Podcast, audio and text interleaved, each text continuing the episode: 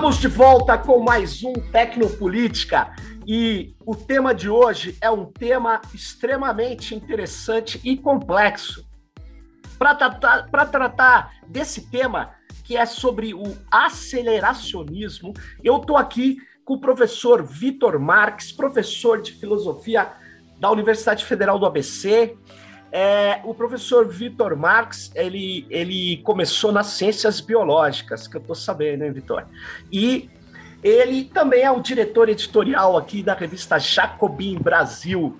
E é um dos grandes, vamos dizer assim, é, estudiosos do pensamento de um dos formuladores, talvez um dos criadores do aceleracionismo, que, é, que era né, o, o, o Mark Fisher. Então, é, para a gente começar discutindo isso, olha que interessante. Muitos, muitos ativistas é, acreditam que as tecnologias podem ser usadas para exacerbar as contradições do capitalismo com a finalidade de ultrapassá-lo. Alguns se ligaram ao movimento aceleracionista. Vitor, o que é, afinal, o aceleracionismo? Sérgio, primeiro, legal você ter feito esse convite. Bom a gente se reencontrar. Legal. Somos colegas na UFABC e, colegas na luta política também, né? Vez aí nos encontramos nas ruas, nos protestos, na, nas atividades em defesa do, né, do Assange, tivemos juntos também. Sim. E Sério, para falar a verdade, essa é uma, é uma pergunta de, de difícil resposta, né? Porque o termo aceleracionismo, embora seja um termo relativamente recente, né? ele foi cunhado ali para o final da, da primeira metade desse, desse novo século, né? 2010 é onde ele aparece na, na literatura acadêmica, propriamente dita, pelo Benjamin Noyes, e ele é inventado como um, um termo meio derrogatório, né? pejorativo. Uhum. É para dizer, ah, é, aqueles marxistas que vão na, na política do quanto pior, melhor, né? que você vai é, força as contradições até o máximo para levar o, capitalismo ao colapso. Né? Ele chama isso de uma corrente afirmacionista em filosofia continental e viu as raízes disso lá no, no Deleuze, no Lyotard, no Baudrillard, numa série de, de autores ali de uma, talvez da ultra esquerda, né, muito inspirados pelos ventos libertários de 68, que estão escrevendo ali na, na década de 70, e escrevendo de uma perspectiva, digamos assim, muito anti-burocrática, né? Uhum. É, e, e, nesse sentido, até, por vezes, é, digamos assim, flertando com os impulsos de desterritorialização do próprio capitalismo. Né? Sim. Então, tem uma, uma passagem do Anti-Édipo, por exemplo, que o, que o Land depois a gente vai falar mais de quem é o Nick Land, né? Que foi um professor do Fischer, tá? Né? Mas o Land repetia muito essa passagem e sempre aparece nas discussões do aceleracionismo, porque o, o, o Deleuze estava se, se debatendo ali contra aqueles os movimentos anticoloniais que meio que pregavam política de se retirada do mercado mundial.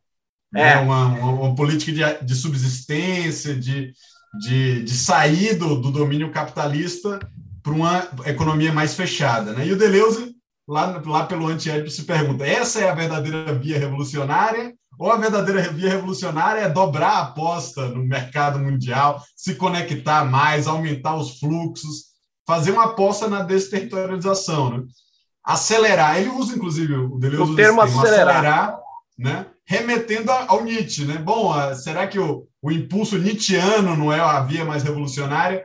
A via da aceleração. Ou seja, em vez de você se retirar, você dobra essa aposta nesses fluxos, redes desterritorializantes, fazem parte do capitalismo. Né? A ideia, de uma perspectiva anticapitalista, isso seria, digamos assim, jogar o capitalismo contra ele mesmo. Né? Tem um pouco disso no Marx também. A gente pode voltar essa. ah, no mani... Dá para encarar, por exemplo, o Manifesto Comunista como uma espécie de texto com teores aceleracionistas a Van Laletre, né? Mas na década de 90, eu diria que o, o, o, quando o Nick Land, por exemplo, está fazendo essa reinterpretação do, do Deleuze, né? ele não está mais no campo da esquerda. Né? Até ele o próprio já, Nós vai, vai colocar não, o. ele já não estava mais na esquerda. Isso, na década de 90 ele já não estava mais na esquerda. Né? Sim, mas. Então, mas... o Noid vai até dizer, é uma espécie de deleuzenismo thatcheriano, né? Falando da Margaret Thatcher do neoliberalismo inglês. Olha de certa forma, o, a, a, obra do Land na década de 90, para mim, é uma espécie de elogio do, do capital como sujeito automático, ou seja, tem uma certa leitura marxista, digamos assim, mas é como se ele escrevesse um capital pela perspectiva do capital e não pela mas, perspectiva da classe trabalhadora. Mas vem cá, Vitor, só um, pequeno um desviozinho para depois você voltar. O, o, eles tinham, o, o Land tinha com o Fischer aquela unidade de pesquisa de cibercultura, é, não é isso? Não, era... É Centro de Estudos de, da de Cultura, cultura Cibernética. cibernética. É. Então, é, ele aí, nesse centro, ele já era de direita, o Nick Land? Ou, ou ele ainda era uma pessoa que, é, vamos dizer assim, não tinha, não tinha assumido essa, esse ultra é, liberalismo sei lá, extremismo. Eu, eu, acho que teve uma inflexão na, na história do Lende, porque ele virou depois um reacionário, alguém que vai elogiar Isso, o Trump e o Bolsonaro, né? Exatamente. Então, ele é um neo-reacionário. É, ele se vincula, digamos assim, a esses movimentos de neo-reação, né? Inclusive vê algo positivo no Trump, né? Esse não é o, o, o, o Land da, da década de 90. Não é. Mas o Land da década de 90 já é um Land antissocialista. Acho que isso fica muito claro. Né? Para ele, o socialismo era uma ilusão é, humanista. Tá? O Land da década de 90 já é visceralmente, virulentamente anti-humanista. E ele fala o seguinte: ó, as máquinas estão indo para a sua própria revolução e elas não precisam dos seres humanos. A agência humana ficou completamente obsoleta. É irrelevante o que os seres humanos pensam ou não. O futuro é do tecnocapital que está construindo a si mesmo.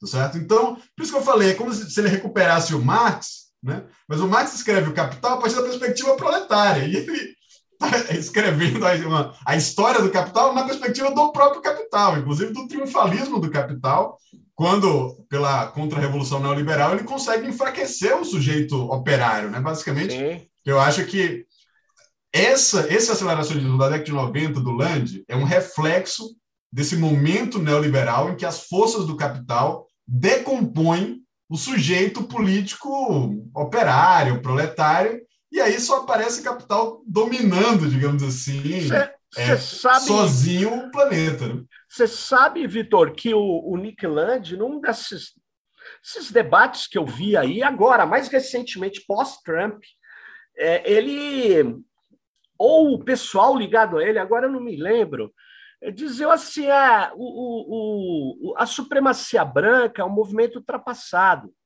porque nós vamos superar hum. essas, esses caras todos aí pela, pelo, pelo, pelo super-homem, mas no sentido, não é do Uberman, do, do, do Nietzsche, mas é um... Embora é, é tenha, liter, tem a ver. Do Nietzsche também. Tem a ver, mas é, é, a ideia de, é a ideia de construir um hardware humano, superior e fazer todos esses outros humanos aí inferiores, quer dizer, é uma coisa assustadora, é um capitalismo que está na cabeça desses caras aí, né?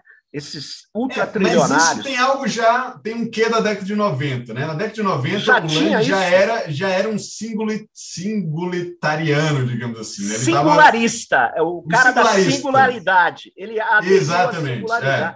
Você tem razão. Ele, ele, tem uma, é um quê de Ray Kurzweil, já estava presente ali no, no Nick Land, né? mas vindo dessa discussão teórica que bebe no Marx, no Deleuze e tal. Então, é, o Land da década de 90 é Ray Kurzweil mais Deleuze e Marx. Ou seja, que loucura, hein? É, um... é uma loucura.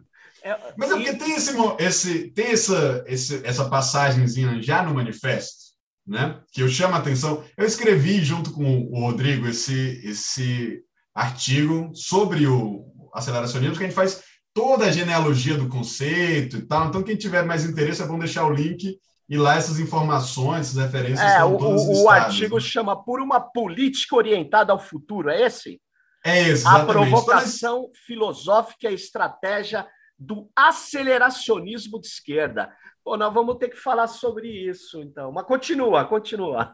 Então, lá no, no, no Manifesto Comunista, e o Land se remete a isso, né? tem essa, essa parte em que o, o Marx está dizendo que o capitalismo ele, ele explode né? quando você faz uma alça de retroalimentação. Claro que o Marx não vem antes da teoria cibernética, né? mas se você olhar o que está lá, ele está falando de um circuito cibernético mesmo, né?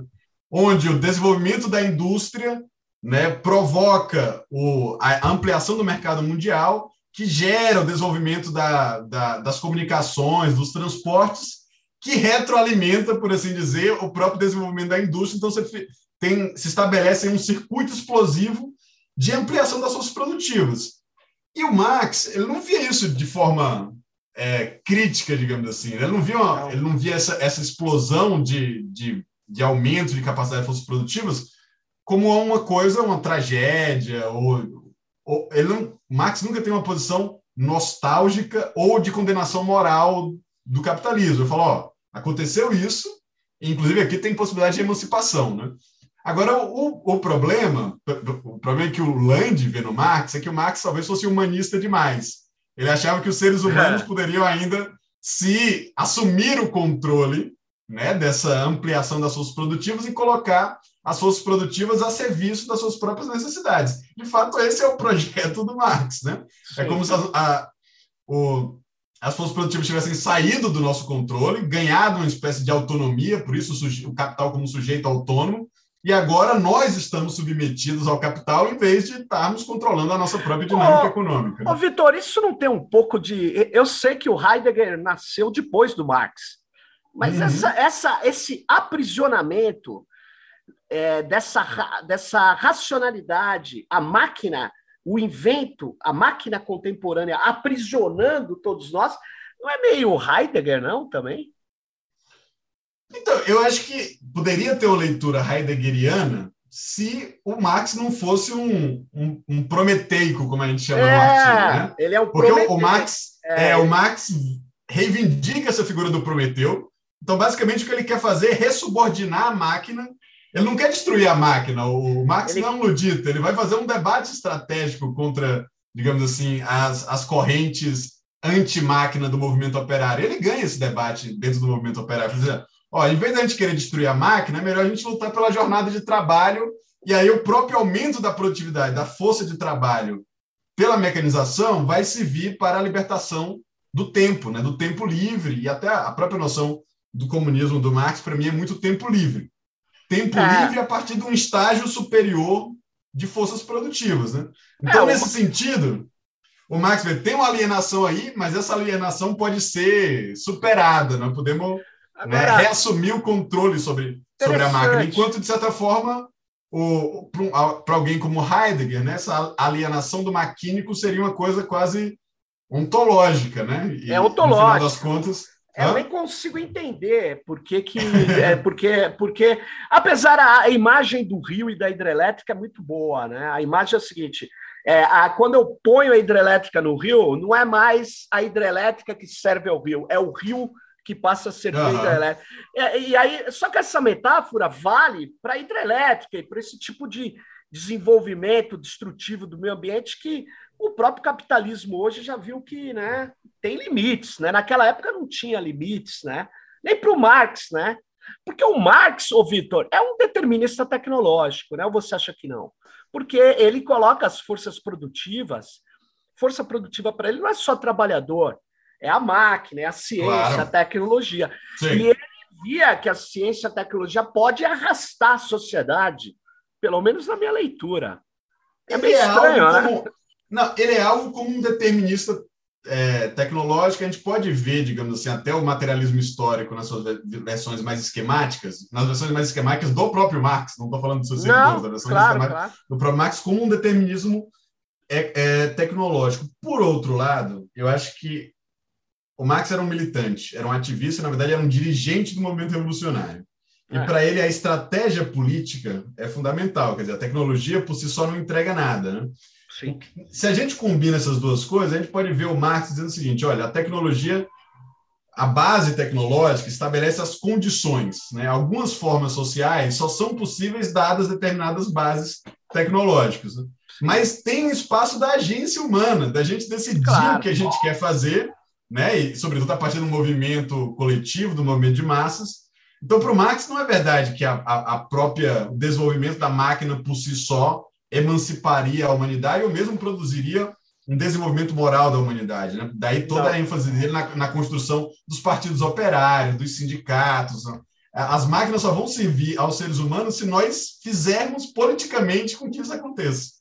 Perfeito, perfeito. Mas agora, voltando ao, ao Nick Land e ao início desse movimento, quer dizer que teve uma parte ali, ali no começo, ele já era aceleracionista e já era também antissocialista, com essa crítica que você falou, esse Marx é um iludido na, na humanidade, no humanismo, Isso. né? Eu não sou iludido mais, segundo ele. E aí, Exatamente. e aí você falou na nossa conversa aqui de um tal aceleracionismo de esquerda. O que vem a ser isso? Isso rompe com o Nick Land e vai para outro lado, é isso?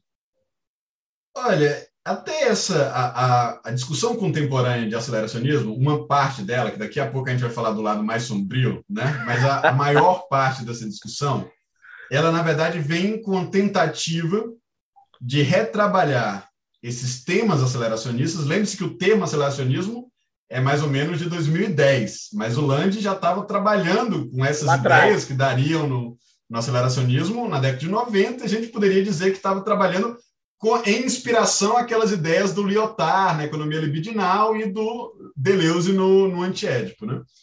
É, mas quando o termo aceleracionismo vai ser reivindicado politicamente, por exemplo, no Manifesto Aceleracionista de 2013, né, do, do Alex Williams e do. Ixi, faz tempo que eu não, não lembro o nome do outro cara agora, é, o, é até um nome complicado. É. O Alex Williams e o. Nick Sernchek, exato. Alex William e Nick Sernchek. O Alex William e Nick Sernchek são profundamente influenciados pelo Mark Fisher. Daí a razão pela qual você me chamou aqui, né? Porque eu organizei a edição brasileira do livrinho é do Mark Fisher, Realismo Capitalista, e escrevi junto com outro Rodrigo Gonçalves, é até engraçado, porque são é dois gra... Rodrigo Gonçalves diferentes, porque eu escrevo o artigo do aceleracionismo e que eu escrevo o pós-fácil do livro do Fischer, mas nesse pós-fácil a gente fala também de aceleracionismo, da relação dele, uma relação formativa com o Nick Land, ele foi aluno do, do Nick Land, fez o doutorado. Né? O Nick Land depois abandona a, a vida Academia. universitária, né? a vida acadêmica, mas o, o Nick Land tem uma, uma influência formativa sobre o Fischer, que ele nunca recusou. Né? E até o CCRU, né, que é essa unidade de, de, de pesquisa em, em, cultura cibernética, acaba se dissolvendo porque a divergência política entre as duas figuras, digamos assim, mais centrais, que eram Fischer e o Land, vai ficando insustentável também. Né? Então, Fischer vai derivando cada vez mais à direita e o Fischer vai indo para a esquerda. É. Né? Se na década de 90 ele era também todo um anti-humanista, assim, muito ligado, achava que a cibernética havia tornado Marx obsoleto, né? E estava do é lado das máquinas também, né? Então, tem esse, esse entusiasmo pela revolução maquínica, que não é a revolução que os seres humanos fazem, é a revolução das máquinas. próprias máquinas, né? Rumo à singularidade, tá? Isso, de certa maneira, estava no estava seduzindo os, o jovem Fischer, né? Mas depois ele vai para o mercado de trabalho, enfrenta o neoliberalismo fala: Isso aqui é uma merda, isso aqui não tem nada. Aquilo que a gente achava, né, que o neoliberalismo poderia ter algumas tendências acelera, aceleradoras no sentido de acelerar, talvez, a, a, a, inovação, a criatividade. Fala, não, isso aqui está criando outras formas de burocracia. Tá? E depois ele vira meio que um, um certo humanista, né? Ele vai dizer, poxa, mas esse, esse neoliberalismo está tá difícil. esmagando a nossa carne, está destruindo os nossos corpos, né? E a própria relação aí com, as, com o sofrimento psíquico, com as doenças mentais, a depressão e o Sim. burnout, vai mostrar para o Fischer que, olha, nós temos que estar do lado dos humanos, digamos assim, que estão sendo moídos né, nesse, nesse moedor implacável do, do, do capital, do tecno-capital com a sua própria dinâmica. Né? Então, o Fischer, a partir também do encontro com aquela não sei se você lembra ali no meio dos anos 2000, começam a aparecer aquelas conferências das ideias comunistas, né? Do, do Alan Badiou, do Xi, né? Então o pessoal volta a falar um pouco de comunismo, que na década de 90, digamos assim, fica meio proibido, né? Não, ninguém Pô, tinha caído mais. o muro de Berlim, Exato. a União Soviética tinha se dissolvido. E era muito ligada a ideia de comunismo com o socialismo real. Então estava em baixa. Em baixa total. Estava em baixa, estava em baixa. Então, no, ali no meados dos anos 2000, começa de novo a se, a se falar sobre isso, né? E o, e o, Fischer vai, vai ser muito influenciado. Tem uma entrevista dele do, de 2010, portanto, logo depois do Realismo Capitalista, um, dois anos depois de ter escrito o livro, que ele fala o seguinte: olha, atualmente o que eu estou querendo, que eu estou interessado em fazer, é revisitar alguns aspectos daquelas elaborações do CCRU, portanto, do Land, né, do. Nick Land também, mas sintetizá-las numa nova política de esquerda. Uhum. Tá? Então, o, o, o, Fischer vai dizer: bom, tem muito da, da, descrição de como funciona o capitalismo, uma, descrição quase demonológica, digamos assim, né? o capitalismo como zumbi, como vampiro. Isso nos interessa muito, essas imagens Lovecraftianas dela, dessa coisa inominável e implacável, mas nós precisamos tem uma teoria que, que auxilia a ação, porque uma teoria just contemplativa, no final das contas, para que serve o aceleracionismo do Land? Para dizer, ó, a humanidade está condenada, as máquinas estão vindo aí, foda-se, não tem nada para fazer. então, o, o, o Fischer vai dizer, para que serve uma teoria que não tem incidência no real, na prática, que se não, não se engaja com as tendências, né? Nós temos que entender o que é está acontecendo, nós temos que mapear as tendências, mas temos que construir uma, uma teoria engajada, uma teoria para intervenção. E é isso que o, a discussão sobre aceleração de esquerda entra nesse campo, uma tentativa de pegar alguns elementos do Land e, e pensá-los a partir do que estava também se desenvolvendo uma, uma, nova onda de, de movimentos anti-austeridade, né? Porque já, aí a gente lembra que 2011, né, tem o Occupy Wall Street, logo depois tem o, a, a Primavera Árabe, tem a, as ocupações na Grécia, na Espanha, Espanha, né? E nisso aparece uma nova geração militante que quer reinventar, de certa forma, um projeto socialista para o nosso tempo, né? Sim. E, e o, o Aceleração de Esquerda, de certa maneira, é uma contribuição para esse tipo de atmosfera intelectual, tá? E talvez o que seja a maior a maior contribuição é porque eles querem dar uma resposta a tendências tecnofóbicas e excessivamente localistas que eles acreditavam que estava muito presente na esquerda, né? Porque a, a, ideia seria o seguinte: como o capital se globalizou, então a saída para a esquerda seria ficar no localismo, né? Então a, a resistência é você fazer uma horta comunitária local, você fazer um festival que acaba, né? Então é, é, eles acham não, mas não, não, isso não constitui um desafio sério ao capitalismo. Senão é que estamos preocupados em oferecer uma alternativa ao neoliberalismo, temos que oferecer uma alternativa em escala e que, portanto, precisa partir do que há de mais desenvolvido em termos técnicos dentro do próprio capitalismo. Né? E aí eles remetem até aquelas próprias formulações do Lenin, por exemplo. A gente não vai destruir as conquistas técnicas do, do capitalismo, nós vamos refuncionalizá-las a serviço agora é que, do outro projeto. Claro. É que o capitalismo ele, ele chegou a criar tecnologias extremamente nefastas. Não é porque existe que você tem que usar, né? Ele chegou a criar. É, mas é que tem uma. A esquerda hoje tem esse negócio que você falou do, do tecnofobia, mas a maioria dela é tecno-iludida. Ela, ela, vamos no vai da valsa aí, vamos aderir, porque é o que acontece, né? Ah, tecnologia é assim, cultura eu discuto, filosofia eu discuto, tecnologia eu compro no mercado, pô, eu compro o que funciona. O resto eu discuto. Só que é tipo uma caneta, eu uso a que escreve melhor. Quer dizer, é um, um, uma. Vou pegar um termo aí, um termo do Simondon, é uma alienação técnica muito grande. É uma, é uma alienação que tudo serve só ao uso, tal, não tem um contexto, não tem a criação. A esquerda hoje está assim, eu fui em uns debates aí que é assustador. O, o, o, o... Mas, mas você acha, Sérgio, que está aceleracionista demais a esquerda, então?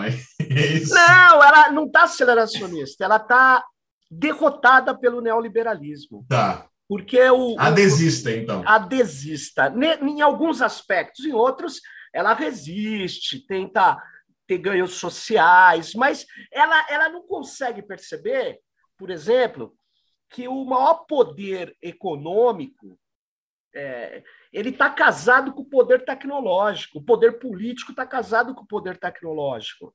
O novo fascismo que, que renasce vem casado com essas tecnologias de informação. Veio casado, veio inclusive o Dick Land, inclusive, né? Ele se ligou a esse pessoal nos Estados Unidos. Eu não sei se ele mora lá agora, não sei. Ele estava morando em Xangai faz muitos Xangai. anos, no começo dos anos 2000 ele vai para a China. É, não sei e se aí ele permanece ele, lá ainda. Ele se ligou, mas na verdade ele é um líder desse movimento alt-right também, né? Ele é do da extrema-direita neo-reacionária, que tem grupos que se matam entre eles. É mais ou menos. Você lembra o Fórum Social Mundial? Um outro mundo é possível, mas a gente não sabe falar qual é, porque não tinha acordo nenhum. Sim. Eles, na extrema-direita, eles se recompuseram é, é, mas eles, eles têm, eles, todos eles têm talvez um denominador comum que é destruir a democracia. Agora, como destruir, o que pôr no lugar, são coisas autoritárias, mas eles não sabem muito bem, não tem um acordo.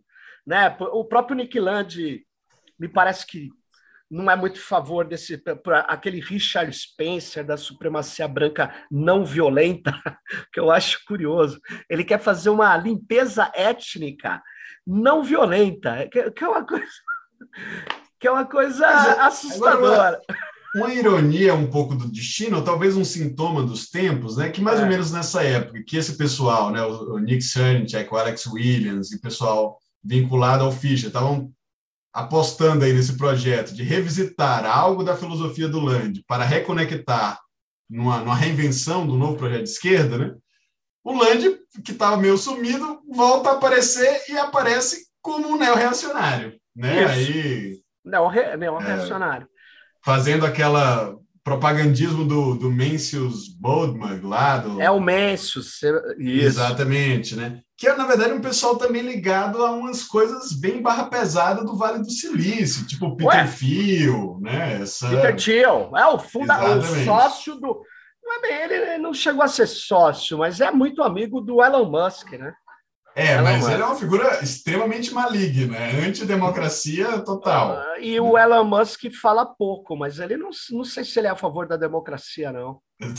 o, Elon, o Elon é que ele, ele, é, ele tem sinais contraditórios. Ele tem um experimento no Alasca ou no Canadá, não vou me lembrar, o, o Elon Musk, com uma a renda mínima de cidadania. Não sei se você sabe, porque ele. ele... Não, não conheço. É, porque o, o, fizeram esse encontro, que, nessa linha que você está falando, os robôs, as máquinas vão dominar o mundo. Aí o Bill Gates falou: porra, é isso, então não vai ter mais emprego. O Bill Gates falou. Bill Gates é meio da velha guarda para esses caras, mas ele, ele foi convidado e falou: ó, acabou o emprego, precisamos tributar os robôs. Aí o Elon Musk falou: porra, rapaz, mas robô não paga tributo paga tributo a empresa. E, e, e, esse dinheiro não vai chegar no povo. E aí ele, sei lá por que injunções, alguém. Ele não foi para a renda mínima negativa, que é a proposta dos neoliberais, né? Destrói o Estado e tem a renda mínima negativa. Ele foi para um experimento de renda básica, dizendo: ó, a gente dá para todo mundo aí uma graninha e eles consomem os nossos produtos que é uma loucura, né? Porque é, é o cara de segunda categoria ali, que se junta também com a ideia do super-humano, da humano mais capacitado.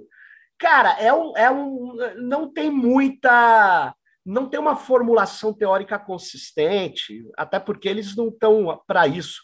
Eles não precisam de teoria consistente, eles só precisam mandar, né? Porque eles têm o capital E eles estão Agora... remodelando o capitalismo para destruir a democracia. O próprio texto do, do Dark Enlightenment, o Nick Land, fala isso. É isso. A democracia romper, ó, não dá mais para a liberdade conviver com a democracia. Não, e é, é, é, essa é a tese do Peter Field também, né? Que democracia Sim. e liberdade se tornaram incompatíveis, incompatíveis. e, portanto, temos que ser contra a democracia. E por isso mesmo ele foi apoiar o Trump, até achando que o Trump seria uma figura negativa. Sim, o é. Trump bagunça o sistema e, e melhor, porque isso acelera o colapso. Esse, é, na verdade, é um ponto que eu queria chegar agora, porque nas formulações do Nick Land, desde a década de, de, de 90, né, tem essa noção de que acelerar para ele tem a ver com desterritorialização do Deleuze.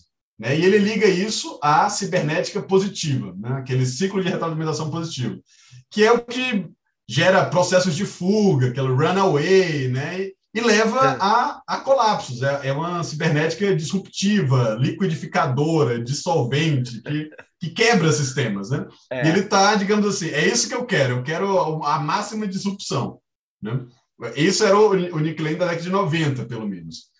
Só que o que acontece é que, nesse processo, que é, as políticas de austeridade, a crise financeira e a política de austeridade, por um lado, gera, digamos assim, esses movimentos de esquerda contra a austeridade, ocupação e tal, ele vai gerar também movimentos iliberais, né? de direita antissistêmica. Né? E uma parte dessa direita antissistêmica vai, inclusive, se dizer aceleracionista num sentido muito específico, mas que, de alguma forma, tem uma relação com o sentido do, do Nick Land, que é acelerar o colapso. Tá certo? É gerar o máximo de disrupção para que o status quo se desfaça, se dissolva. Essa é o, é essas células da, da extrema-direita, eles não têm nem assim o que, é que eles querem colocar no lugar. Eles estão querem colocar fogo no mundo e aí fazem Porque... ataque terrorista, explodem coisa é. e tal, para acelerar os antagonismos que vão dissolver né, a ordem social existente. Muito louco. Tem alguns, até que numa, numa, linhagem tradicionalista, que aí tem a ver com aquelas coisas do Olavo de Carvalho, do, do Bannon, do Dugin. E o Dugin e o Nick Land se conhecem e se leem, é uma coisa muito engraçada. É mesmo? O, é. o Dugin. O Dugin lê o Nick Land, o Nick. Land lê o Dugin, eles comentam nas redes sociais sobre um sobre o outro eles se consideram inimigos, né? Mas eles falam assim: esse é o cara que está mais certo entre os meus inimigos, ele é, os dois dizem a mesma coisa. Né? É meu inimigo, mas ele pelo menos entendeu. E... O Dugin mas... é, o, é o, o grande. Não, só para quem não conhece, ele é, ele é o grande, vou, vou chamar de pensador russo da. da uh, e é um dos líderes aí do. que influencia o Putin, não é? É, tem uma, um questionamento até quando tem uma influência direta. Eu sou um daqueles que acho que, sei, que o Estado russo tem um certo papel lá para o Dugin. Não é um papel assim aberto e tal. Né? Não é um, um, cara que fala diretamente com, com o Putin, mas vez por outra você encontra o Dugin em comitivas oficiais russas, sobretudo hum. quando a relação é com a Grécia e com a Turquia, onde ele tem ligações com os movimentos tradicionalistas. Mas Sim. o Dugin é sobretudo um tradicionalista, um evoliano. É né? É verdade. Com a mesma formação filosófica do Olavo de Carvalho, eu diria que nesse sentido, dá para a gente dizer que o Dugin é o Olavo de Carvalho da Rússia, em alguma maneira. Ah, né? mas ele é muito mais. O cara é, de... é, preparado, né? O Olavo de Carvalho era meio fanfarrão, você não acha?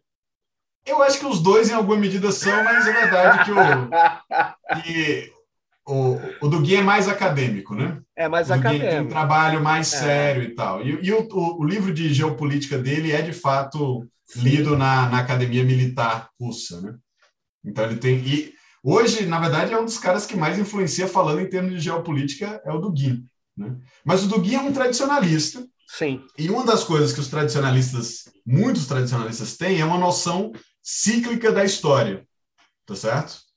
E que, portanto, você tem uma era de ouro e, na verdade, as sociedades vão se degradando, degradando, até que você tem a era que é mais degradada, às vezes chamada de Kali Yuga, a partir da, da, da terminologia hindu, né? E, na verdade, tem hoje esses grupos de extrema-direita que se reivindicam aceleracionistas que querem acelerar a Kali Yuga. Né? Então, eles querem a levar a, cidade, a sociedade ao máximo do colapso, porque a partir da destruição total que vai renascer uma nova era de ouro. Então ainda tem Super. isso, esse aceleracionismo é. na extrema-direita.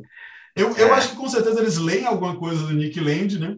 mas eu não acho que assim, não, não tem muita relação com a, a coisa do tecno-capital, da singularidade. Mas, tá Vitor, é só um, uma outra derivação muito rápida aqui.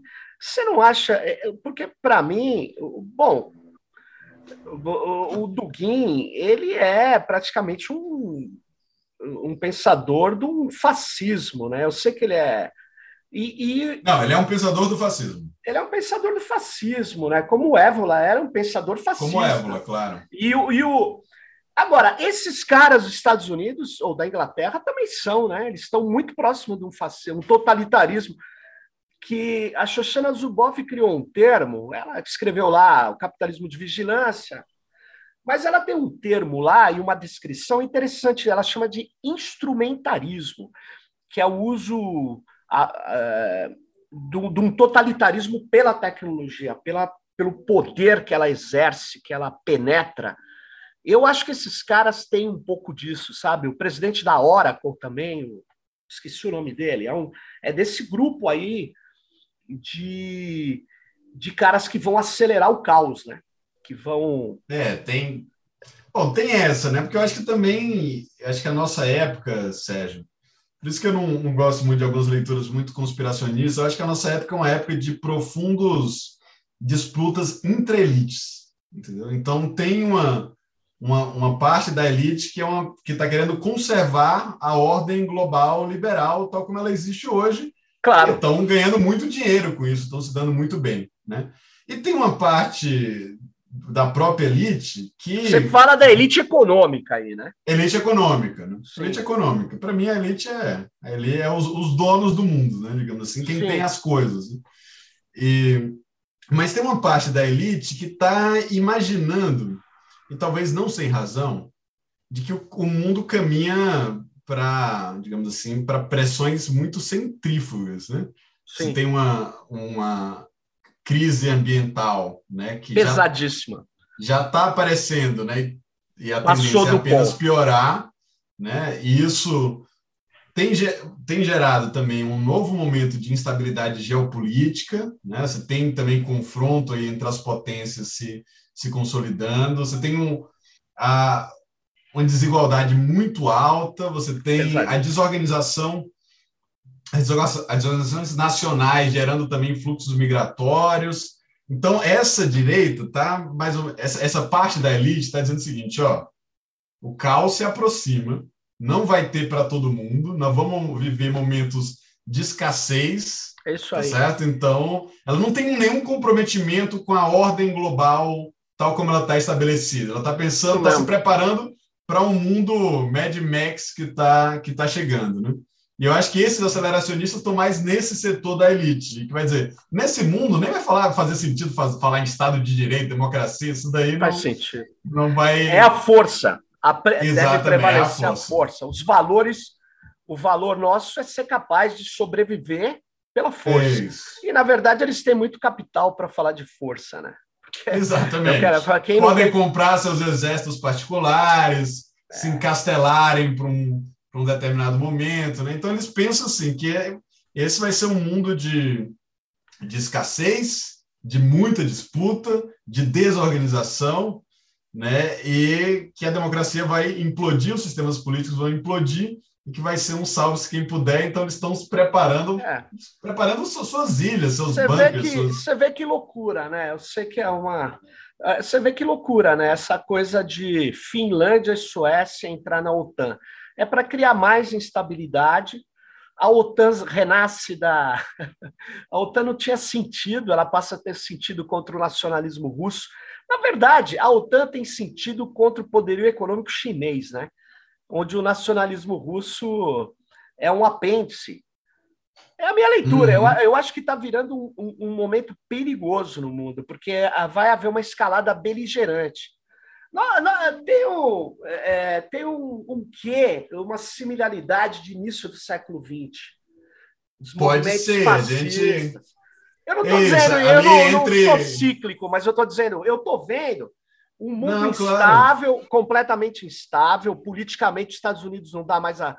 Não, não chega chegando na janelinha, tirando todo mundo da janelinha, a, a janelinha é minha, não. Ele ele está vendo um poderio é, militar russo se recompor, que tem muita grana dos chineses e que tem um potencial tecnológico chinês devastador, muito grande também.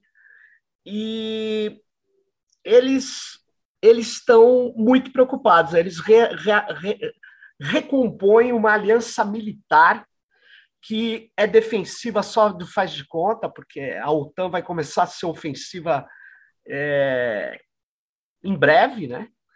E o que vai acontecer é que eles estão querendo recriar até o cinturão sanitário, né? Mas é econômico, né? Estão fazendo ali.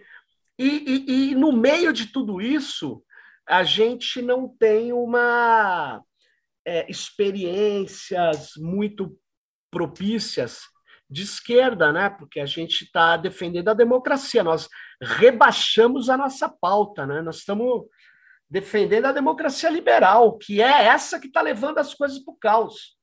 É, eu acho que esse é o problema fundamental da nossa época, né? Porque a gente vive, parece, essa é a minha avaliação, aí concordando com você, um momento de, de decomposição política que, que se assemelha, digamos assim, a essa primeira metade do século XX, né? Uma transição de hegemonia em escala global, né? até coisas como a, a porque ali o pré-guerra, inclusive até a década de 20, né, é marcado também por um período de grande desigualdade, de poderes também. oligárquicos muito Absurdo. fortalecidos, que vai gerar também a própria, a própria crise né, de 29. Então a gente está a gente vê crise né, financeira, vê pandemia, é quase como se a gente estivesse vivendo a meio em A gripe espanhola. É, exatamente. Até, até parecer, eu sei que é outra coisa. É. Uma, eu acho que existem elementos cíclicos na história, assim, e acho que a gente está numa, numa fase em que você tem essas, essas forças centrífugas é, jogando para dispersão social e para para o esgarçamento do tecido social. Né? Agora, o grande problema que você falou é esse, né? porque nesse momento apareceu, começaram a aparecer também as experiências, digamos assim, da esquerda. Né? Você teve a Revolução Russa, mas depois você teve, tá, até dentro do, do mundo ocidental, você teve o, as experiências de governos social-democratas que estabeleceram o estado de bem-estar social, né? a previdência, nacionalizaram a parte importante das, das indústrias. Né? É, essa, digamos assim, for, foram as alternativas que nós fornecemos, né? Mas nós fornecemos essas alternativas porque tinha uma coisa muito forte em várias partes do mundo nessa época, que era um movimento operário. É verdade. Né? A classe trabalhadora é. organizada. E cadê a classe trabalhadora movimento? organizada liderou a Revolução Russa, mas liderou também né, os, os movimentos social-democratas, os governos social-democratas na Europa ocidental e também influenciou muito na, na construção lá do New Deal, né? Os, os, os grandes sindicatos, a, a, a, potência do movimento de massas a partir da classe trabalhadora. Essa, para mim, é a maior preocupação hoje, porque a classe trabalhadora, no momento de decomposição social e de avançada fascista, ela está muito fragmentada ainda, né? sem, um, sem um projeto próprio, o neoliberalismo atomizou muito a classe trabalhadora, né? Perdeu muito a sua própria autoconfiança. Aliás, Aquela noção que você tinha na classe trabalhadora é. carrega o futuro nas mãos, ela Não. tem um projeto próprio, né? Isso está muito enfraquecido, né? Não, é o, é o. E aí eu lembrando, é, nesse momento, esse momento nosso, vale o livrinho aí do, do Mark Fisher, né? é, eu sou capaz de imaginar o fim do mundo, mas não sou capaz de imaginar o fim do capitalismo, né? Essa é, frase é. Essa exatamente, frase mas essa, é... essa tese. Essa, não, não tô, não tô é querendo boa. transformar em tese, eu transformo em imagem. É, mas é... o Fischer também era isso, né? É, uma imagem. O Fischer é que ele conseguia gerar esses slogans, assim, nos fazer é. pensar, mesmo sem uma conceitualização muito fina do ponto de vista da teoria, né? Sim. E, mas ele tem um diagnóstico por trás dessa imagem. A razão pela qual é mais difícil imaginar o fim do capitalismo não é, por, não é um problema moral ou cognitivo, não. que a gente ficou mais burro. É a decomposição de um poder coletivo. Como não é tem isso. um sujeito coletivo que consegue realizar a tarefa, você não tem como imaginar mesmo, fica, você não fica sabe fora do horizonte. Isso. É, mas é o sujeito coletivo que não é mais a classe operária. A classe mas operária. Mas tem que fazer outro. Se não é mais a classe operária. Então, mas também. Outro. Você lembra da multidão, né? A multidão Sim. é uma coisa que eu acho difícil. Eu não consigo compreender. Porque seria um sujeito histórico, né? Assim, eu não consegui ver isso tal, mas eu concordo que a gente não tem é, as forças, talvez não seja uma só, como foi, mas as forças é, propulsoras da mudança. É, que classe é, são? Para é? terem a massa crítica de, de, de, efetivar a mudança, essas forças precisam atuar com algum nível de coordenação. Com né? coordenação, é né? precisa atuar junto, precisa ter um Isso. programa mínimo. Tem uma formulação comum é. e tal. Isso, esse é o, o, problema da composição, né? Eu estava até conversando com o Breno Altman um dia lá naqueles 20 minutos dele. 20, que, que são uma hora? Exatamente. É o engodo. E aí, e não falamos exatamente disso, né? Porque esse problema da composição de classe e o fato de que a, o movimento operário foi decomposto, de certa maneira, não existe mais como, como um ator político coletivo autônomo, digamos assim. Sim. É isso que as teorias da multidão, ou mesmo a teoria do populismo da Chantal Mouffe, na teoria da multidão do, do Negri ou, ou o populismo da Chantal Mouffe, eles estão querendo resolver esse problema. Né? Como é que a gente faz agora a mudança política né, sistêmica em larga escala se não tem mais esse o nosso velho sujeito político? Né?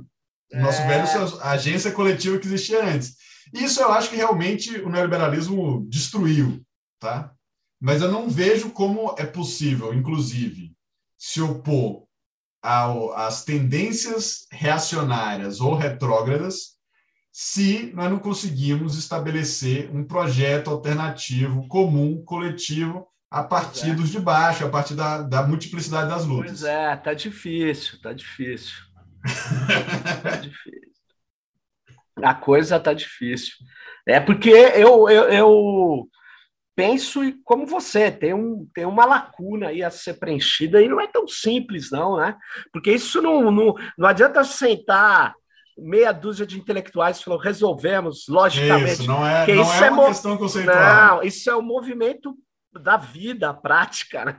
Exato. Claro que tem que ter teoria, mas tem, tem que ter a prática. É, os intelectuais podem ajudar, né? Eu claro. acho que a gente pode oferecer a nossa reflexão assim rigorosa, disciplinada, tentar agir, mapear também. os processos e tentar catalisar os encontros onde for possível, né?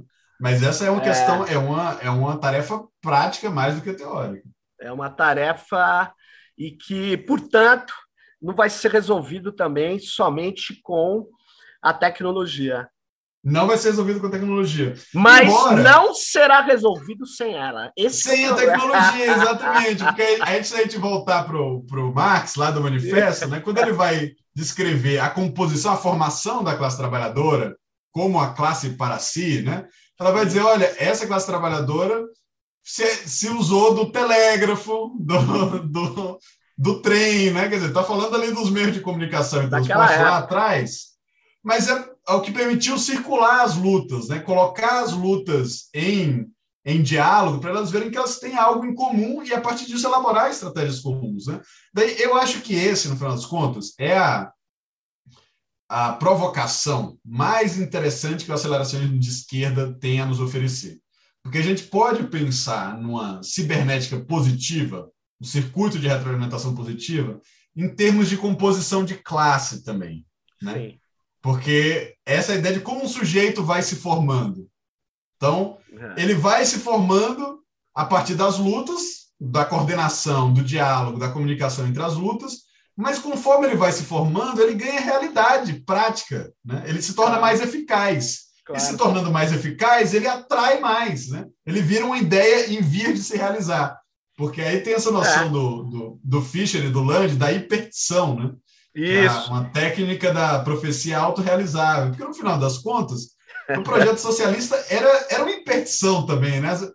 Se a gente quisesse ser um, um, marxista mais ortodoxo, eu podia dizer, não, a, a, teoria dizia que o mundo caminhava para o socialismo. Não, mas o que acontece é, nós tínhamos uma estratégia política que a partir de um processo de confluência Sim. de formação de uma classe, essa classe tem um, um, um, projeto político que vai se tornando palpável, viável, real. É, é performativo. É, é performativo. Isso. Exatamente. você tem que. Então, isso me preocupa muito, porque nós precisamos. É, nós precisamos fazer é, é, essa busca virar ações concretas. Isso. Esse é o problema. Nós então, temos que então, fechar esse é... circuito cyber positivo. É, Conforme exatamente. mais a gente consegue fazer coisa, mais a gente aumenta a nossa autoconfiança, a nossa capacidade de ação coletiva. Isso nos permite fazer mais Agora, coisa ainda. Eu vou, aumenta... eu vou deixar uma coisa que a gente está chegando aos 50 minutos. Tá. Gente, eu sei que a gente nem mas olha só, o, eu sou mais da cibernética de segunda ordem. Você sabe, uhum. tem, eu sou Von daquela. Foster.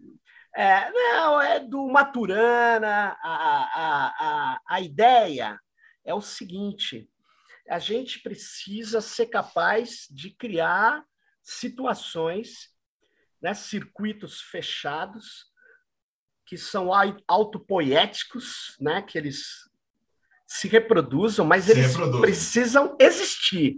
Eles precisam existir.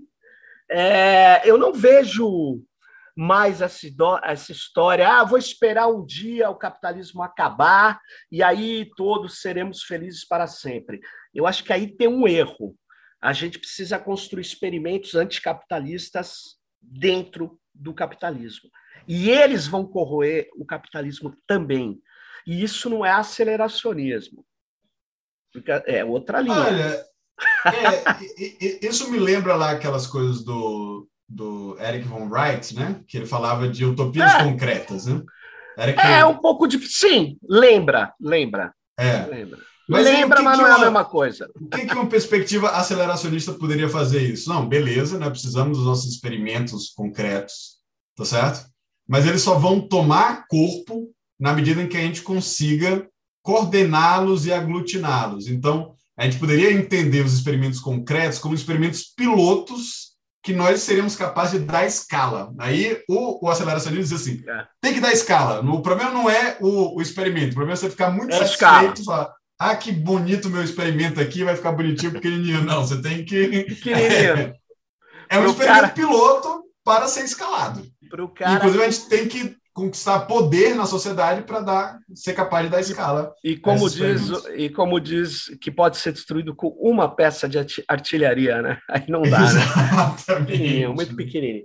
Mas pô, eu acho, Vitor, muito muito legal essa conversa. Acho que a gente vai ter que remarcar essas coisas aí porque a gente deu uma uma pintada no cenário e mostrou um pouco essas questões do aceleracionismo que são muito complexas e que é que cindiu a esquerda e a direita. Olha a complexidade muito grande. E um dos seus líderes, o Nick Land, hoje está nos neo-hackers, neo-reacionários, extrema-direita mais fascista, uh, clamando que por um neoliberalismo é, que é, nem todo neo, é o que eu digo, nem todo neoliberal é fascista, mas não, uma parte do neoliberalismo caminhou para o fascismo. Talvez a maior e, parte. Na verdade, começou, né? Tem uma parte da raiz do neoliberalismo no fascismo também, com, a, com, a, com, as, as, experiências aqui da própria América Latina nas ditaduras militares, sobretudo a ditadura chilena, né? É, o próprio Mas, Hayek tem um, tem um livro da Andy Brown que eu não concordo, é um livro bem competente sobre o neoliberalismo, mas ela dá uma aliviada no Hayek. Ah, porque ele estava contra os nazistas. Mas é um problema de poder, cara. O Hayek, ele é um cara é, que não vê a sociedade, ele via. E a Thatcher falou depois, mas quem a inspirou foi o Hayek.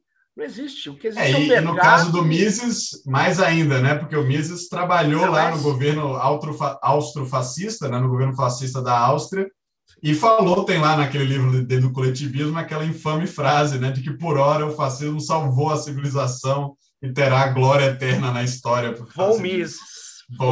Que, se, que, seja feita essa lembrança, né? Exatamente. Mas, Mas Sérgio, antes da gente encerrar, eu queria aproveitar para fazer o meu jabá aqui, porque nós acabamos de lançar. acabamos de lançar a, a, última edição da Jacobin Brasil, que é Nossa. Ecologia e Luta de Classes. Ela é dedicada muito à questão ambiental e à questão amazônica, né? Ela a maior parte dos autores são autores amazônicos, gente, inclusive fez o lançamento lá em Belém do Pará, com a, com a participação do prefeito Edmilson, com a participação da Carmen Foro, que é do, secretária-geral da, da CUT, né? Mas lá do Paraense, né? E muito legal, hein? Tá muito bonita a edição, como sempre, tá aqui bonita, os, os indígenas futuristas. E tem um artigo meu que se chama Transição ao Futuro. É, é futurista também um artigo e fala sobre transição muito ecológica. Muito tá? legal. Então, ó, vou fazer a recomendação aqui. Transição ao futuro, a luta para salvar o planeta é uma luta da classe trabalhadora, por isso precisamos construir uma proposta de ambientalismo popular.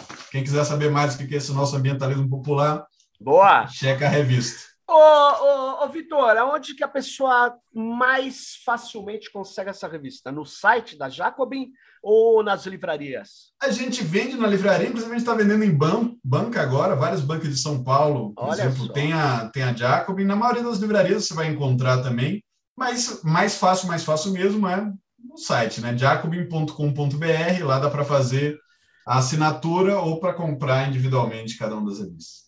Valeu, muito bom.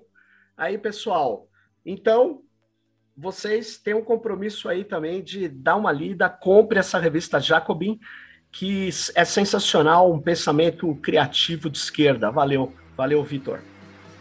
Valeu, Sérgio. Obrigadão, cara. Valeu. Fique ligado no próximo Tecnopolítica. Bye, bye.